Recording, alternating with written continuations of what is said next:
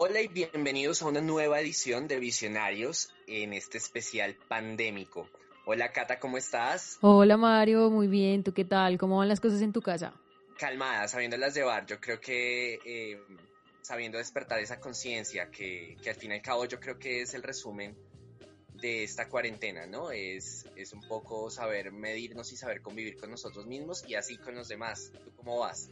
Bien, también igual, muy bien, muy, muy bien, también juiciosa desde casa, trabajando, enfocadísima en todo esto que está sucediendo, manteniéndome siempre al día con todas las noticias, las buenas, las malas, las chéveres, las no tan chéveres. Pero pues aquí vamos. Estamos muy expuestos. Sí, total. Pues Cata, eh, Fíjate que nos estuvimos preguntando muchas veces eh, sobre varios temas que queríamos tratar en este especial pandémico. Y uno de ellos yo creo que te va a interesar bastante y a muchos de los que nos escuchan, pues se trata sobre la educación en este tema del COVID-19 y más en esta época de cuarentena. ¿Qué tal te parece eh, si te presento una invitada muy, muy interesante que nos pueda aclarar ciertas dudas desde su punto de vista? Sí, claro que sí. Sí, entonces démosle un fuerte aplauso a nuestra invitada en este especial pandémico, a Carolina uh. Valderrama, profesional en lenguas modernas con énfasis en administración de empresas de la Universidad de los Andes en Bogotá y Master of Arts en estudios latinoamericanos interdisciplinarios con énfasis en ciencias políticas de la Universidad Libre de Berlín. Me gusta contar toda la, la experiencia para que los visionarios sepan quién es que está hablando. ¿Listo? Amplia experiencia profesional en el sector educativo y de relaciones internacionales, encargos de docencia, coordinación académica, gestión de proyectos de cooperación internacional y apoyo a procesos de internalización de instituciones de educación superior. Y actualmente desempeña el cargo de directora del área de inglés de la Universidad del Rosario de Bogotá. ¿Qué tal, Catalina, el perfil que tenemos como eh, No sé, ¿algo más caro de pronto? ¿Algún otro estudio? ¿Un cursito, un cursito en cocina? No sé, algo así. ¿En esta cuarentena algún hobby? Eh, sí, eh, vamos a hacer pan. Uh. Vas a hacer pan. Esto es un proyecto casero de volvernos a conectar con cómo nos alimentamos y... Un emprendimiento. Eh, sí, sí, sí. Eh, pues para autoconsumo en realidad eh, no creo que el experimento llegue muy lejos, pero vamos a intentarlo, eso sí. Carolina, gracias por la bienvenida. No, no, pues gracias a ti por no, estar para menos. Carolina, yo sí quisiera preguntarte algo que de pronto me suena un poco atrevido, pero, pero a mí me gustaría saber, una mujer con tantos estudios, ¿cuántos años tiene? Muchas gracias. Eh, bueno, eh, eh, precisamente voy a pasar mi cumpleaños en cuarentena, en cuarentenada y en y, cuarentona.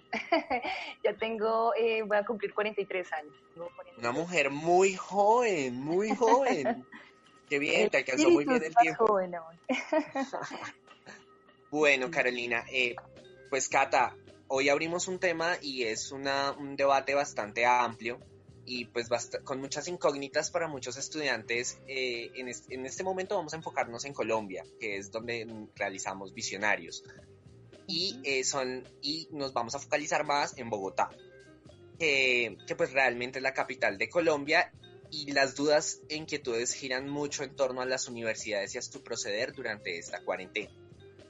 Para aclarar unas cosas, acá hay universidades públicas y universidades privadas. Las universidades públicas eh, hasta hace poco estaban finalizando su semestre 2019-2 y las universidades privadas eh, pues venían en curso, eh, si no estoy mal, me corregirán, entre el cerrando primer corte para pasar al segundo corte. Sí, ya entrando a segundo corte. Ya entrando a segundo corte y eh, en, ese, en ese tiempito, en ese estado, estaban las, las universidades públicas y las universidades privadas. Giran muchas incógnitas porque para las universidades públicas, eh, pues tienen una diferente visión de la educación porque están finalizando semestre y generan diferentes incógnitas como si es apto volver a virtual todas las clases. Bueno, hay una generación de preguntas muy interesantes, Cata. Así que, ¿qué tal si le damos inicio a Carolina para que nos explique cómo desde su experiencia desde el Departamento de Inglés de la Universidad del Rosario se ha manejado este tema? ¿Cómo lo ha manejado la Universidad del Rosario? Vale, bueno, Mario. Sí, ha sido eh, pues una gran sorpresa para todos. Creo que eh, nadie pensó que se, se avecinara tan, eh, tan pronto una situación eh, tan extrema. y algunas instituciones estaban mejor preparadas que otras, es decir, sin duda, y hay una diferencia entre las ciudades y las regiones y la infraestructura en el sector educativo, pues también deja ver estas diferencias y cómo, y cómo han afrontado la situación, pues solamente revela para cuáles ha sido aún más difícil también su financiación, su mantener su capacidad, tener una capacidad instalada. Y pues para otras no. Yo estoy en el sector de, eh, educación privada, que es un sector en muchos sentidos eh, privilegiado, en una de las mejores universidades del país, que tiene un músculo tremendo, eh, tanto en lo tecnológico como en su infraestructura y su capacidad. Em, pues una situación muy difícil para todas, para todas las universidades. Creo ahora, y hablo desde, la Universidad del Rosario, que ya se habían dado muchos pasos para la virtualización de los programas, de esta tendencia de la educación virtual o a través de recursos tecnológicos y cómo se podía eh, ampliar cobertura y llegar a otros rincones. Eso ya es una pregunta que venía debatiéndose en las universidades desde hace bastante tiempo. Y no solo en Colombia, ¿no? Esto es una tendencia a nivel mundial. Y algunas universidades, como universidades del sector privado especialmente, tenía, estaban ya mucho más preparadas y ya tenían esa capacidad instalada desde antes de eh, estar todos en esta situación. Eh, creo que para otras universidades eh, pues es más difícil, universidades más pequeñas, las públicas. Cursos, Sí, eh, bueno, las universidades públicas, eso es, un, eso es un tema y eso es una discusión muy compleja, muy, muy compleja y muy difícil. Eh, por la administración de los recursos. Sí, por la administración de los recursos, también por eh, la Universidad Nacional de Colombia, es sin duda la mejor universidad del país.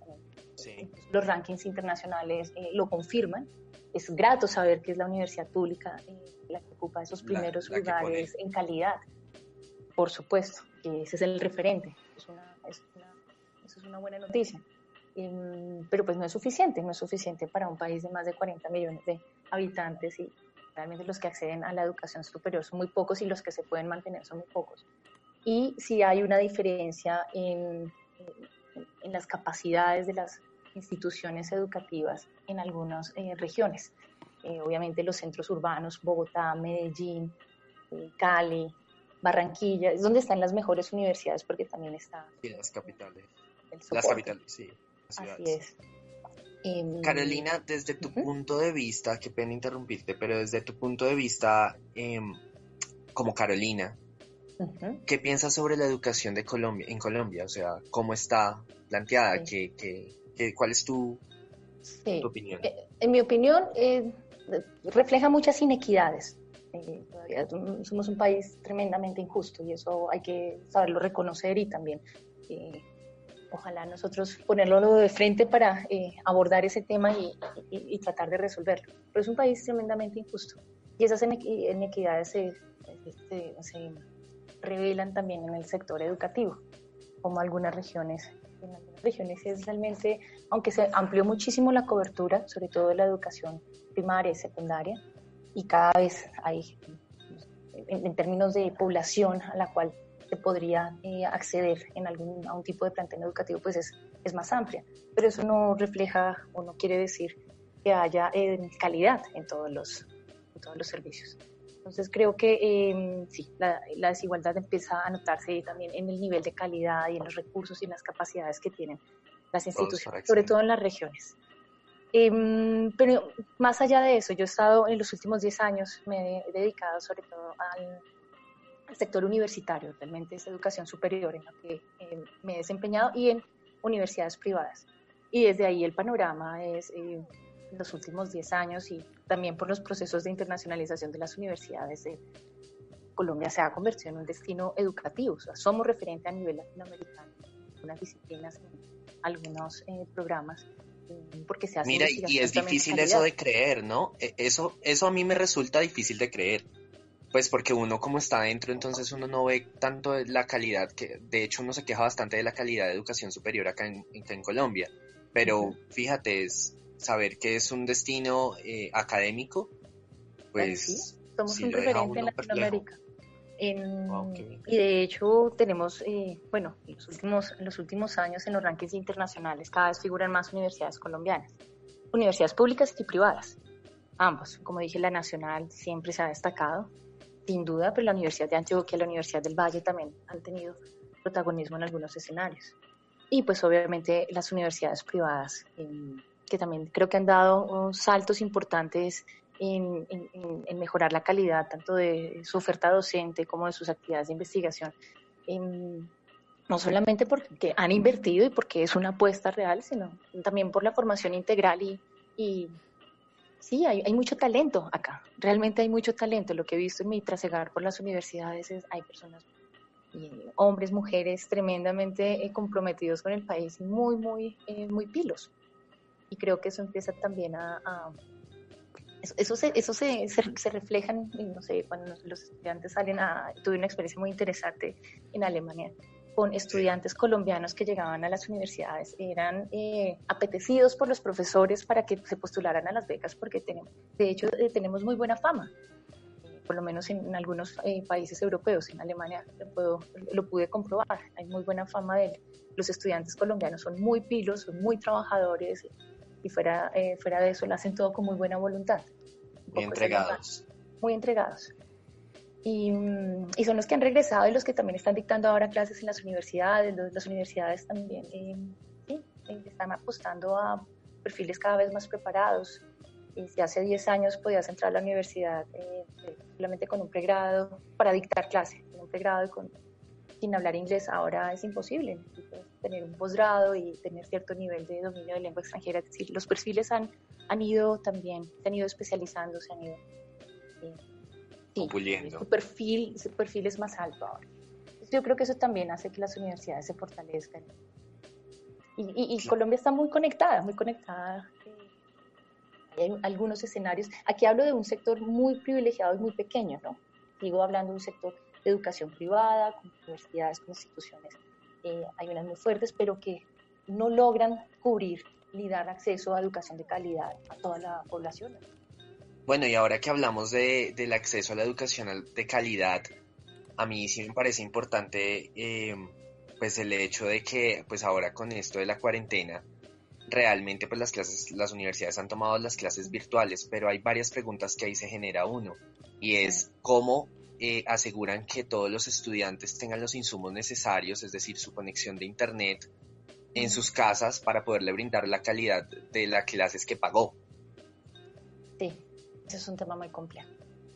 muy complejo y, y, nuevamente volvemos al comentario inicial de la capacidad de cada universidad. O sea, cada universidad ha asumido la situación diferente dependiendo de la capacidad que ya tiene instalada de sus fortalezas las privadas que han dado mucho apoyo a los estudiantes desde facilitarles computadores y, que tengan todos los, medios para poderse conectar, eh, acompañamientos eh, académicos y desde el medio universitario. Es decir, Carolina, desde tu experiencia desde el Rosario, ¿qué, ¿cómo se implantó? ¿Cómo, ¿Cómo implantó? ¿Cómo el Rosario cubre esta, esta, pues esta dificultad de algunos estudiantes? Me imagino que también no tendrán todos los accesos para acceder a sus clases virtuales, sabiendo que lo que es los Andes y el Rosario, desde el lunes 16 de marzo, todas sus clases son completamente virtuales. Así es, estamos eh, desde esa fecha trabajando en acceso remoto también. La universidad ya tenía unas plataformas en las cuales ya veníamos trabajando nosotros. Hay una, em, bueno, eh, digamos que hay, hay unas, em, no solamente hay una plataforma de registro académico, también hay una plataforma, eh, es más del estilo Mudo, en donde permite tener eh, clases virtuales. Lo que siempre se ha procurado eh, y, ha, tratado de, incentivar la universidad es que así las clases fueran presenciales, tuvieran este apoyo virtual en esta plataforma para el intercambio de contenidos, para eh, las noticias importantes, de pronto para algunas actividades que se pudieran hacer. Em, ahora, en esta situación, como se dio así de rápido, no fue tan traumático porque ya existía esa, esa práctica.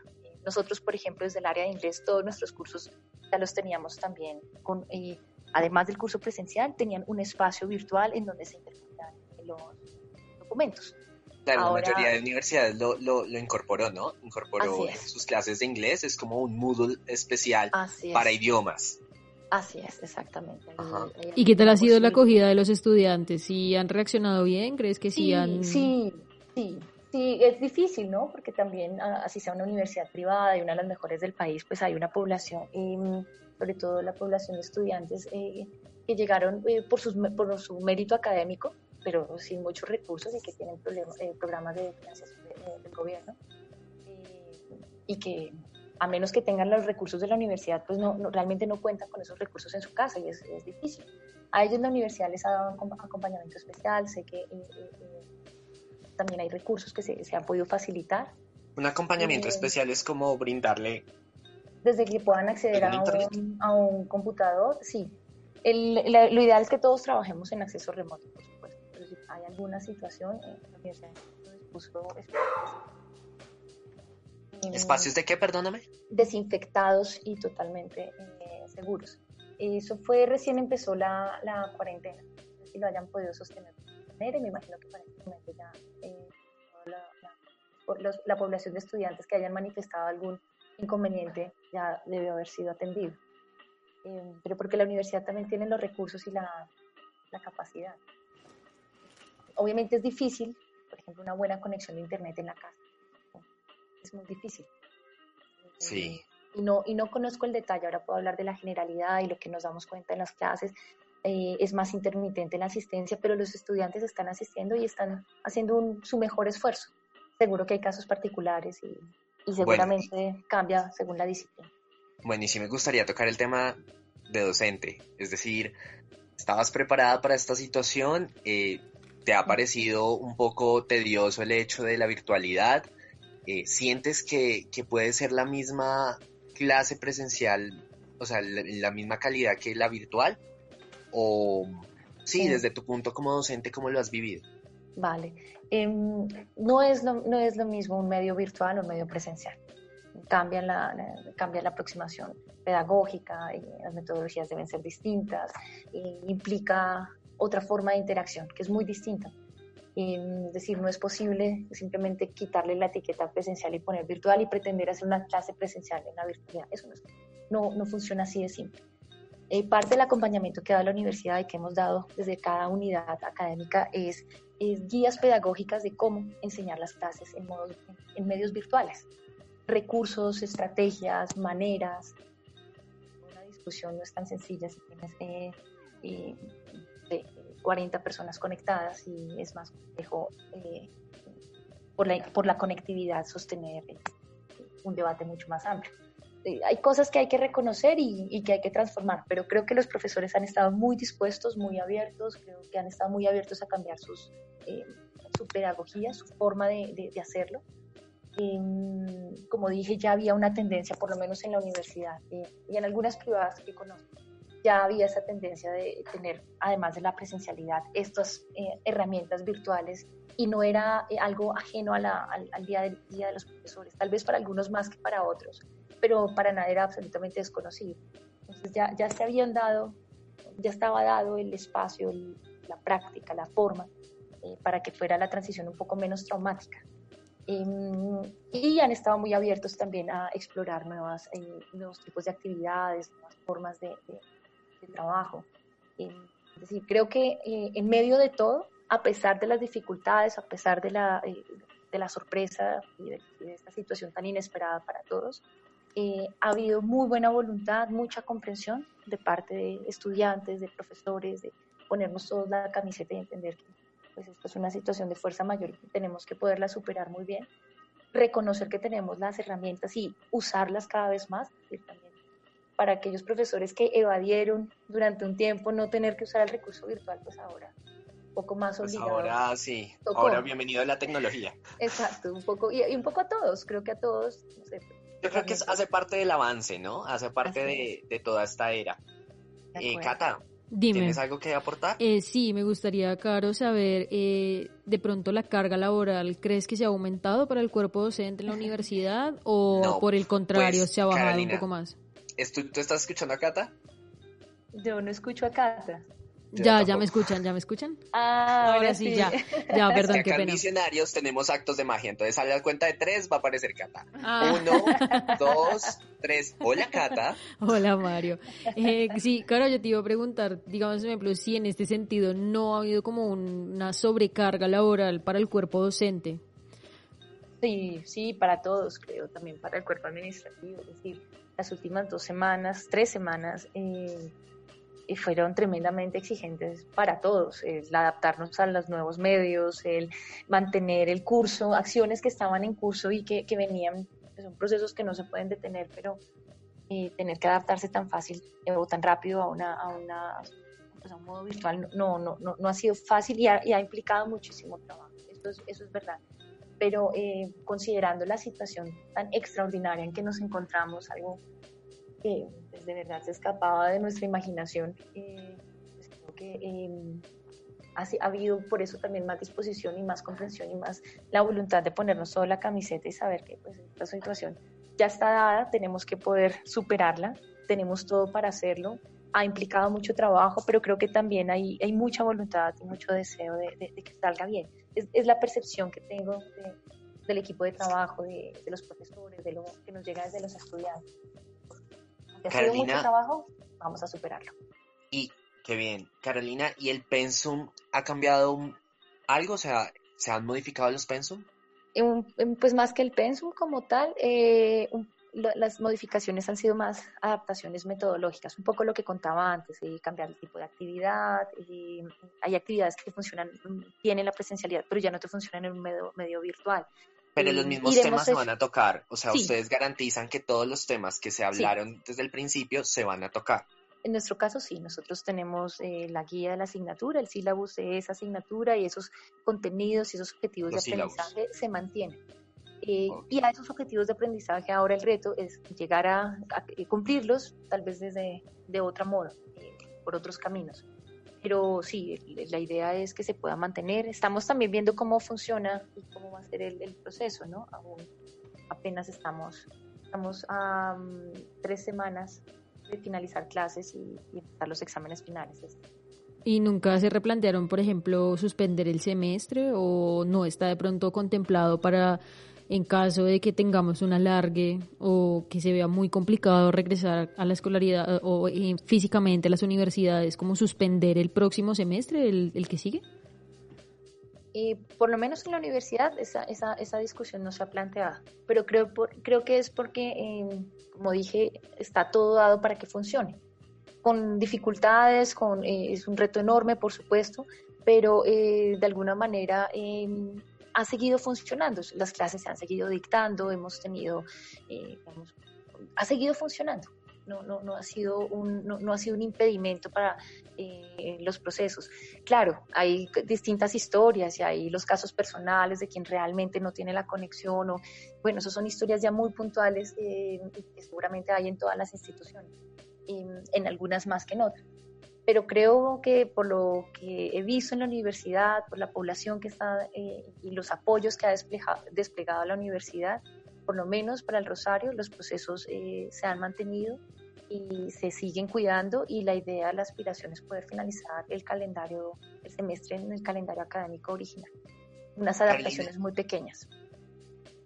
Bueno, yo tengo ahí dos preguntas. La primera es, em, ahorita que se inicia un nuevo semestre y que realmente pues se va a llegar a, la normalidad, digamos que de un proceso lento, pero igual va a estar eh, todo el tema del COVID-19 aún muy frecuente, muy presente. ¿Cómo se acopló, cómo se va a acoplar en las modo, en estructura el Rosario a esta medida? O sea, va, va a optar por tener antibacteriales, dispuestos para toda la comunidad estudiantil o, pues qué va a pasar el próximo semestre, ¿no? Porque igual también hay que tener las precauciones de, lo que fue el COVID. Correcto. Y no tengo conocimiento exacto de qué, eh, cuáles van a ser los pasos a seguir, pero por lo que ha hecho la universidad hasta ahora, me doy cuenta que es extremadamente cuidadosa desde antes que eh, medidas. Fuimos una de las primeras universidades en empezar a trabajar en acceso remoto. La universidad no titubeó en tomar la decisión puso, siempre eh, antepone el, la salud y el bienestar de todos. Creo que eso nos da mucha, mucha confianza y sé que va, no van a escatimar recursos para cuidarnos. Por ahora sabemos que hasta el 31 de mayo seguimos trabajando en acceso remoto, eso es eh, también eh, por eh, instrucción a nivel nacional del gobierno, del presidente. En todas las universidades pues finalizaríamos el semestre en acceso remoto. Hasta, hasta ahora sabemos eso, no sabemos más y no sé muy bien cuáles vayan a ser las medidas. Primero los tiempos en que la universidad piense retornar a, a la presencialidad eh, ni los modos, cómo, cómo funcionaría. Pero estoy absolutamente convencida que van a tomar todas las precauciones y mm, nunca nos van a, tranquila por ese lado. ¿Han existido, Carolina, algún tipo de quejas, eh, pregunto yo, del, estudiantado respecto a que ellos cancelaron un monto sobre una educación presencial y que efectivamente la educación virtual suele ser más económica eh, ¿ha existido alguna queja reclamando eso? Que pues la, mayor, más de la mitad fue virtual, no presencial. Sí. Eh, he escuchado, no, no, no precisamente en la universidad, pero eh, por redes sociales te puedes dar cuenta que, que, no ha faltado ese comentario. Bueno, ahí llamarían la reflexión realmente. ese, me gustaría tu punto de vista. sí, mi punto de vista es que no es una, no es un, no es una queja justa no es un eh, reproche que realmente se pueda sostener. Primero es una situación de fuerza mayor para todos, es decir, las universidades no lo han hecho, no lo han hecho voluntariamente, sino que ha sido una necesidad para proteger y salvaguardar la salud de todos. Yo creo que la motivación principal ha sido desde ahí, desde proteger la vida. Y lo segundo, em, claro, cambia muchísimo dependiendo del profesor, de las herramientas, pero hablemos de nos, el caso que yo estoy viendo con la universidad, con nuestros profesores, con las plataformas, con los recursos. Se han dado muy buenas clases y se siguen dando muy buenas clases em, a través de otros medios y, y, con otras pedagogías adaptadas al modo virtual, porque es posible. Em, ya existían y ya eh, no es algo, no es una novedad en Colombia los programas solamente virtuales. Eso ya existe, la educación virtual ya está bastante generalizada en el mundo. Y hay programas de altísima calidad que eh, por ser virtuales no, eh, no les quita peso al proceso de aprendizaje y al poder em, realmente tener un, sí, una formación de calidad. Creo que es, eh, depende, por supuesto, muchísimo del contenido, de la metodología, del tutor, depende de, de varios factores, pero no creo que virtualidad sea sinónimo de mala calidad, necesariamente, o que sea más económico, realmente. Claro, yo tengo otra, otra preguntita. Eh, ¿Los profesores recibieron capacitación para poder afrontar esta temporada? ¿Ustedes de pronto les hicieron alguna capacitación antes o durante la cuarentena para que ellos supieran a qué nos ateníamos y, qué se y cómo se podían preparar? Eh, sí, la universidad hizo varias capacitaciones. Eh, eso fue más a nivel institucional. Eh, pues, hablo ahora de verdad solo del caso eh, del Rosario. he vivido directamente y del que puedo pues, hablar. Pero em, de hecho antes la universidad recién nos informó del trabajo acceso remoto. Nos fuimos el viernes, terminamos la oficina pensando que nos veíamos el lunes y el domingo en la noche fue que nos dijeron, por favor, quédense en casa. Así, así, así de repentino fue todo y tuvimos tres días de lunes a miércoles para preparar ese paso a la virtualidad. Eso fue un despliegue increíble de la universidad con em, eh, webinars, eh, tutoriales en video, tutoriales, eh, infografías. si necesitabas, alguien chateaba contigo o alguien te llamaba a tu casa, a tu teléfono para darte el paso a paso. Em, nosotros desde nuestra área muy rápidamente elaboramos una guía pedagógica con instrucciones y muy claras de cómo, cómo pasar de presencialidad a virtualidad y algunas estrategias, algunas ideas, recursos. Em, y creo que toda la universidad eh, se movió un poco en ese sentido. Para algunos profesores fue más fácil, sin duda. Algunos profesores ya eh, traían... Em, el chip. Sí, el chip y, aprovechando esos recursos. Como les contaba, esto no es nuevo en la universidad. La universidad ha tenido estas plataformas de hace muchos años y se han usado y muchos profesores las usan bastante bien. Para otros, para quien eh, nunca quiso, siempre quiso evadir eh, este tema, pues seguramente ha sido más difícil y seguramente eh, si no se logran actualizar, si no se ponen al día, pues los chances van a ser muy, muy, muy, muy, muy complejos. Es, la tendencia es que vamos a tener cada vez más espacios de trabajo virtual, de trabajo por acceso remoto. No sabemos esta situación por cuánto tiempo más se pueda prolongar. Esto no parece ser algo que sea de corto plazo. Sí, no, y que igual las consecuencias y los cambios, o sea, el COVID llegó a, hacer, a generar un cambio y creo que todas las dinámicas comienzan precisamente a eso, a transformarse y a abrir una brecha muy grande que es el mundo digital que realmente no ha parado. O sea, el, el, mundo real sí tuvo que parar, pero el mundo digital sigue. De hecho, creo que es un mundo que te permite mucho eh, el encuentro y, y, eso genera pues que todavía las actividades sigan pues su parte sigan siendo actividades. De acuerdo, de acuerdo. Si esto nos pasado hace 20 años, quizás sería muy distinta la historia.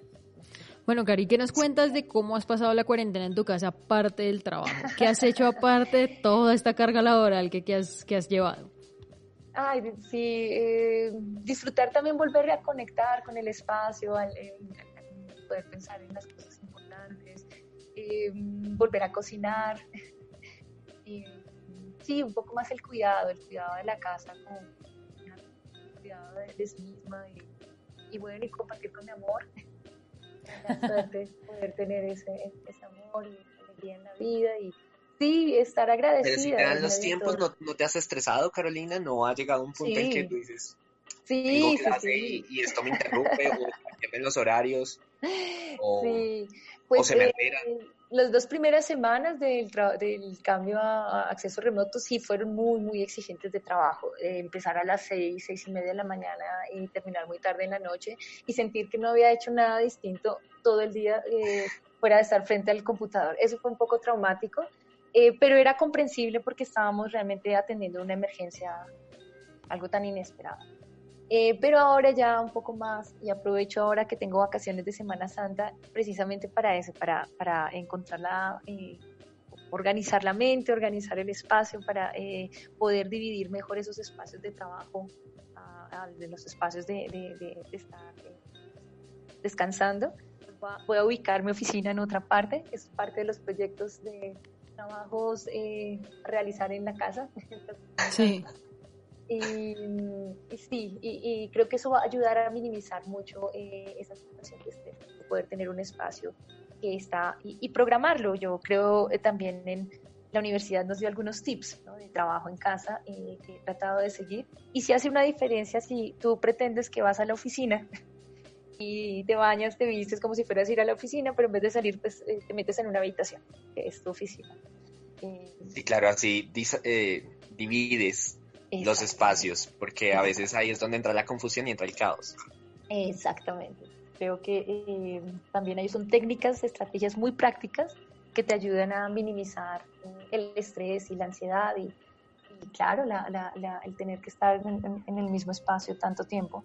Y por ejemplo, esas estrategias también cómo se implementan con los estudiantes. O sea, ustedes también les dicen a ellos, mejor sigan una rutina, hagan como si estuvieran en clase o cómo se ha manejado, qué consejo le han dado, ese mismo consejo. sí, o sea, cómo le manejan el ritmo. O sea, yo me quiero imaginar es el hecho de que una clase virtual encuentre, o te ha pasado si ya has encontrado estudiantes en pijama, estudiantes en su cama, estudiantes pues, o sea, ¿cómo, cómo, le manejas tú la clase a los estudiantes? ¿O no se ven y solamente ponen eh, no sé, su inicial. Eh, entonces, ¿cómo se maneja eso? Sí me parece muy chistoso si los profesores dicen algo o les permiten esa dinámica. Creo que han sido muy tolerantes, eh, yo creo. Y, sí, he notado cierta informalidad más eh, ahora en las reuniones virtuales que tenemos. de pronto alguien que normalmente veías con corbata está solamente con camisa en casa pero pues está con camisa y, evidentemente pues, está preparado para, para, el trabajo. Creo que con los estudiantes es un poco, eh, es bastante similar, y hay algo más de informalidad. Em, pero creo que los profesores han sido muy tranquilos eh, en ese aspecto. Creo que lo que estamos viviendo es mucho más grande que la etiqueta de cómo se ven. Creo que aquí lo importante es que participen, que estén presentes, que eh, sí, que sigan el proceso. ¿Cómo incentivar eso? Es que yo creo que ahí es, ahí, porque pues, la casa distrae. Si uno en clase no se cata, pero yo me distraía, yo soy más muy disperso y eh, me genera bueno, también ahí va otra pregunta, pero me genera, o sea, yo me distraigo muy fácil. Entonces ahí me gustan las clases presenciales precisamente porque al generar debates o al, al tener a la figura de docente ahí, pues me sentía como más atento. A mí me pasa exactamente lo mismo. Yo estoy, por ejemplo, en clase virtual y, no sé, están en exposición y de repente estoy con Nancy, estoy concentrada, pero entonces tengo el perro acá al lado mío, o entonces de repente me da hambre y entonces eh, dejo ahí la clase en altavoz. Está Emiliana. No, no, en mi, casa, en mi, en mi caso, digamos que no nos dejan activar las cámaras para, para, para fines, digamos, de, de ahorrar el recurso del internet porque si se pone mucho más ah. lenta la conexión. Entonces, Cata, ¿y tú en dónde estudias? En el Politécnico Gran Colombiano. Y, en, y ahí están implantando algunas clases así, o sea, precisamente para que el internet no se caiga, no ponen la cámara. Eh, eso yo creo que es más iniciativa de los profesores que en sí de, de la universidad. Ellos solo nos facilitaron a nosotros el uso de Microsoft Teams eh, fue como, supongo ellos también habrán recibido alguna capacitación, esto se conecta también, nosotros manejamos un Moodle, eh, se conectó al Moodle, eh, y, pero el resto, o sea, de hecho, no sé, siento que es un poco más tedioso, sobre todo porque tengo una clase que es muy manual. Entonces, es recibir instrucciones de cómo hacer un círculo cromático por una cámara. Entonces, es, es difícil. O, por ejemplo, la otra clase que es full tener exposiciones, entonces es eh, estar sentado hora y media escuchando exposiciones de otros compañeros, entonces ahí es donde yo voy que mientras están en exposición yo voy, me levanto, voy a la cocina, traigo algo de comer, o me siento, o de pronto me dan ganas de ir al baño, entonces dejo en altavoz y voy dejas el computador ahí, dejas el computador que suene y tú... Y ya, y pues, yo me hago, exacto, y hago otras cosas, así, o por ejemplo a veces estoy en la clase y me pongo a mirar eh, las ediciones del podcast, o me pongo a crear piezas, o me pongo a hacer otras cosas que sí me dispersan mucho la atención y que, por ejemplo, en mi caso también es igual. Yo prefiero, yo prefiero mucho las clases presenciales que a las virtuales. Carolina, ahora que Cata tocó ese tema, y yo sé que pues tú eh, estás ajena a esas carreras, pero hay una gran pregunta y es que cómo manejar las carreras que sí o sí necesitan una presencialidad. Estamos hablando de artes escénicas, de artes danzarias, de artes plásticas. Medios audiovisuales, carreras que sí o sí manejan una presencialidad. A estos estudiantes se les ha, se les ha dicho, porque he estado indagando, que busquen la autonomía, claro, pero pues igual uno también tiene que, pues o sea, son clases en las que uno tiene que ver el cuerpo del docente. ¿Cómo, ¿Cómo crees que se puede desarrollar este tipo de carreras en esta época de COVID? ¿O cuál es tu referente frente al tema?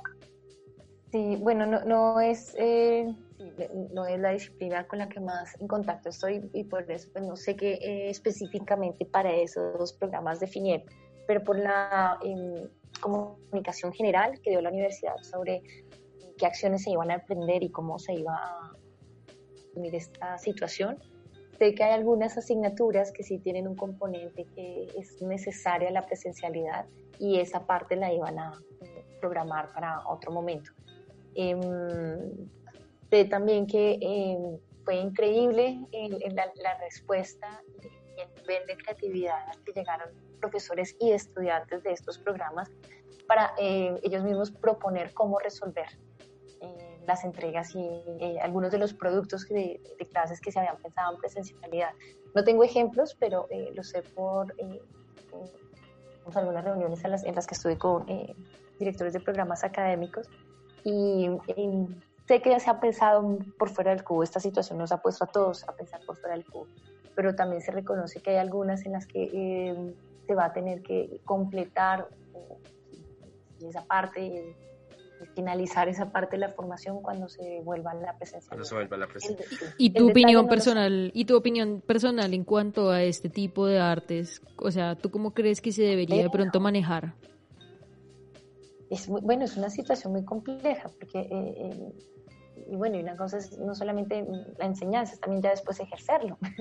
Eh, bueno, es, confiemos en que esto es una situación temporal, que aunque no vaya a ser a corto plazo, eh, confío de verdad, creo en eso fervientemente, estoy convencida que lo vamos a superar, que eh, esto va a pasar, ya sea que pues seguramente cuando se, se, encuentre una vacuna a empezar a, a volver a, una vida normal, entre comillas, no era normal lo que teníamos. pero a cierta presencialidad. Em, pero de aquí a allá, mientras tanto, eh, claro, están en vilo la vida y cuántas personas se dedican a oficios, a profesiones que requieren la, presencialidad. Eso nos obliga a pensar también de verdad mucho más creativo, ¿no? Me parece genial, por ejemplo, las iniciativas de algunos cantantes, de algunos grupos que conectados live. Desde su casa, exacto. Live streaming, tocando. Pues Carolina y Cata, yo les cuento que yo estoy muy cercano a información sobre la educación virtual en esta época en la SAP, eh, la parte de, artes de la Universidad Distrital y de Vivarium, que es el teatro y también en donde se brindan las clases de artes escénicas del Politécnico Gran Colombiano. Estos estudiantes, como dice Carolina, han sido bastante creativos y bastante empáticos con sus docentes y han generado diferentes plataformas que también han servido para diferentes carreras como Zoom, como Microsoft Teams, eh, diferentes eh, mecanismos para que se puedan ver o por lo menos la evaluación sea presencial, entonces los profesores se conectan solo con un estudiante. Algunos han adoptado y se han unido a hacer challenge, entonces hacen retos corporales en las clases de cuerpo, en artes, en la mayoría de artes se ve mucho la clase de cuerpo, entonces utilizan como ciertos eh, tags, challenge y es curioso porque juegan pues juegan y se divierten y aprenden y igual también están haciendo el, ejercicio. Eh, me contaba algún docente que, hace poco hablé sobre artes. Eh, Carolina, a mí sí me gustaría eh, saber quién era Carolina antes de tener algún tipo de título. ¿Con qué soñabas? ay, qué, pregunta tan, tan, linda. a ver, no, pues eh, antes de, antes de, no, creo que tuve una, una, una infancia y una, una vida muy, muy, tranquila, muy afortunadamente muy feliz, en una familia muy, muy amorosa, muy, cuidados, muy, tranquilo. Y creo que, bueno, siempre me ha gustado la música, sí, me gusta mucho, me gusta mucho ¿Cuáles son tus grupos favoritos, tu género? Eh, ay, todo. Yo primero estoy hecha a punta de boleros y bambucos y, guabinas en mi casa, em, pero también, obviamente, rancheras, pero pues eh, también la salsa, la, la, la, la, he y mira cómo baila Mario. Ay, sí, buen hagan a una clase, una clase, una clase virtual. Sí, mira, un challenge de salsa, algo así. No, me gusta mucho bailar, creo que eh, tal vez soñaba sin querer, sin saberlo, ¿no? Pero me, gusta mucho el baile, tal vez era puedo ser bailarina o... Sí, sí. Mucha música, mucha alegría en, la casa, creo que... Bueno, Carolina, me alegra saber eso y escucharlas. Y antes de finalizar Visionarios, me gustaría contarles a los visionarios que en el distrito, en Bogotá, en la página de educación, nos hemos encontrado con información bastante importante y es que el distrito va a brindar apoyo psicoafectivo, educación física, en ciencias sociales, tecnología, música o matemáticas, em, pues son algunas de las asignaturas que los estudiantes de Bogotá podrán disfrutar a través de una plataforma virtual. Esta plataforma eh, iniciará algunas clases desde las 8 de la mañana y se transmitirá por YouTube y solamente hay que buscar las iniciales IDEP eh, y el challenge Aprende en Casa en Bogotá y ahí los va a dirigir directamente a los videos que ustedes pueden tomar para, pues, para educarse, para tener alguna alianza. Sirve para todo tipo de persona y diferentes cursos sobre lo que ya les había dicho, sobre asignaturas, educación física, ciencia. Eso está súper interesante. ¿Y hasta cuándo van a estar esas clases? Las clases están dispuestas hasta finalizar mayo. No sé si igual eh, como que se emparejan con lo que les dijeron a las universidades y a los colegios, ¿no? Sí, hasta el 31 de mayo. Ajá, entonces sí, como que se empareja, eh, pues también, como dice Carolina, o sea, esto es algo que nos cogió, no con los calzones abajo, pero, o sea, sí, y no, también nos cogió como de sorpresa y realmente es una cuestión de que se están preparando todas las ciudades y pienso que el manejo que le ha dado nuestra alcaldesa en esta versión a la educación, pues es interesante que los visionarios lo sepan.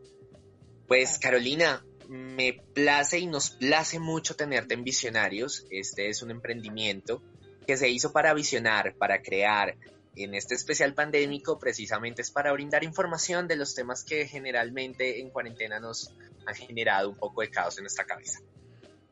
Cata. muchísimas gracias, muchas gracias y muy chévere. Felicitaciones por este espacio. Muchas gracias. Este espacio es también tu espacio, estamos dispuestos a escuchar, hablar, conversar.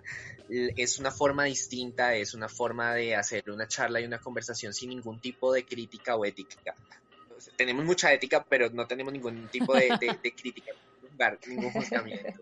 Ya uno estás enredada la lengua, Cata. Sí, sí, sí. Y pues si te va bien con la panadería, también puedes estar aquí contándonos qué tal el pan. Yo espero probarlo. Vamos a ver. Ya no tuvimos un emprendimiento de pan, pero nos quedó debiendo fue el video del challenge salsa con su pareja. sí. deberíamos hacer un challenge salsa visionarios eh, y parejas bailando salsa. Ah, mira, entrenando en casa. Oh, Carolina, un placer conocerte. Gracias, Mario. Dime. Nos vamos. Sí, señorito. Muchísimas gracias, Caro. De verdad, muy chévere tu aporte. Qué chévere poder contar con personas también tan estudiadas, tan académicas en estos, en estos espacios para que también despejen un poco las dudas y también nos saquen un poco de la rutina y también que ustedes puedan salir un poco de la rutina de, estar todo el tiempo pensando en clases y todo eso. No, muchas gracias a ustedes dos, Mario, Cata. Eh, genial, los felicito nuevamente y no estaremos ahí entonces en contacto con los visionarios. Claro que sí. Claro. Caro, ¿tienes alguna red social que quieras dar o tal vez no te la reservas? No eres una mujer que quiera buscar seguidores. pues mira que no soy, no soy tan vieja escuela, vieja guardia, que tengo una única cuenta de Facebook que tiene la misma foto del año, de hace 10 años cuando la abrí. Entonces, deje así. Deje así. Cata, ¿a ti en dónde te pueden seguir? A mí me pueden seguir en Instagram, arroba vela al piso DJ. Ahí pueden encontrar cosas de visionarios y también eh, mi proyecto personal que es sobre DJ de electrónica. Y a mí me pueden seguir con arroba barba en botas. También pueden encontrar el proyecto de visionarios y pueden encontrar a este multifacético ser. Eh, no siendo más, nos despedimos visionarios, no sin antes decirles que también nos sigan a arroba visionarios podcast. Ahí estaremos subiendo toda la información de nuestros especiales pandémicos que salen los domingos y los martes nuestros nuestro programa habitual con los emprendedores, los visionarios, los soñadores que en cuarentena no se quedan quietos, Cata. Así que el próximo capítulo va a estar cargado de una historia emocionante. claro que sí. No siendo más, eh, no, sí, falta más. No, espere que falta más, falta más, falta una pequeña cosa, perdón, visionarios. Eh, ahora tenemos Patreon por si de pronto alguna persona quiere y desea apadrinarnos. Eh, súper barato, nada más a partir de 3 dólares pueden empezar a apoyarnos en Patreon o si también desean, eh, pues nada, pueden hacernos cualquier aporte a Neki, a David Plata, estamos muy pendientes. Vamos a dejar en las notas de este capítulo los links para que ustedes puedan entrar y puedan hacer el abono para que esto siga creciendo y podamos tener más invitados y podamos eh, mantener todo este programa a flote. Y muchas gracias a todas las personas que están ahí con nosotros en este momento apoyándonos. Sí, hay que ser bastante agradecidos porque sabemos que nos están apoyando muchas personas y queremos que sean aún más. Así que apoye, done y escúchenos, porque qué. Ahora sí, hasta luego. Buen día para todos. Bye bye.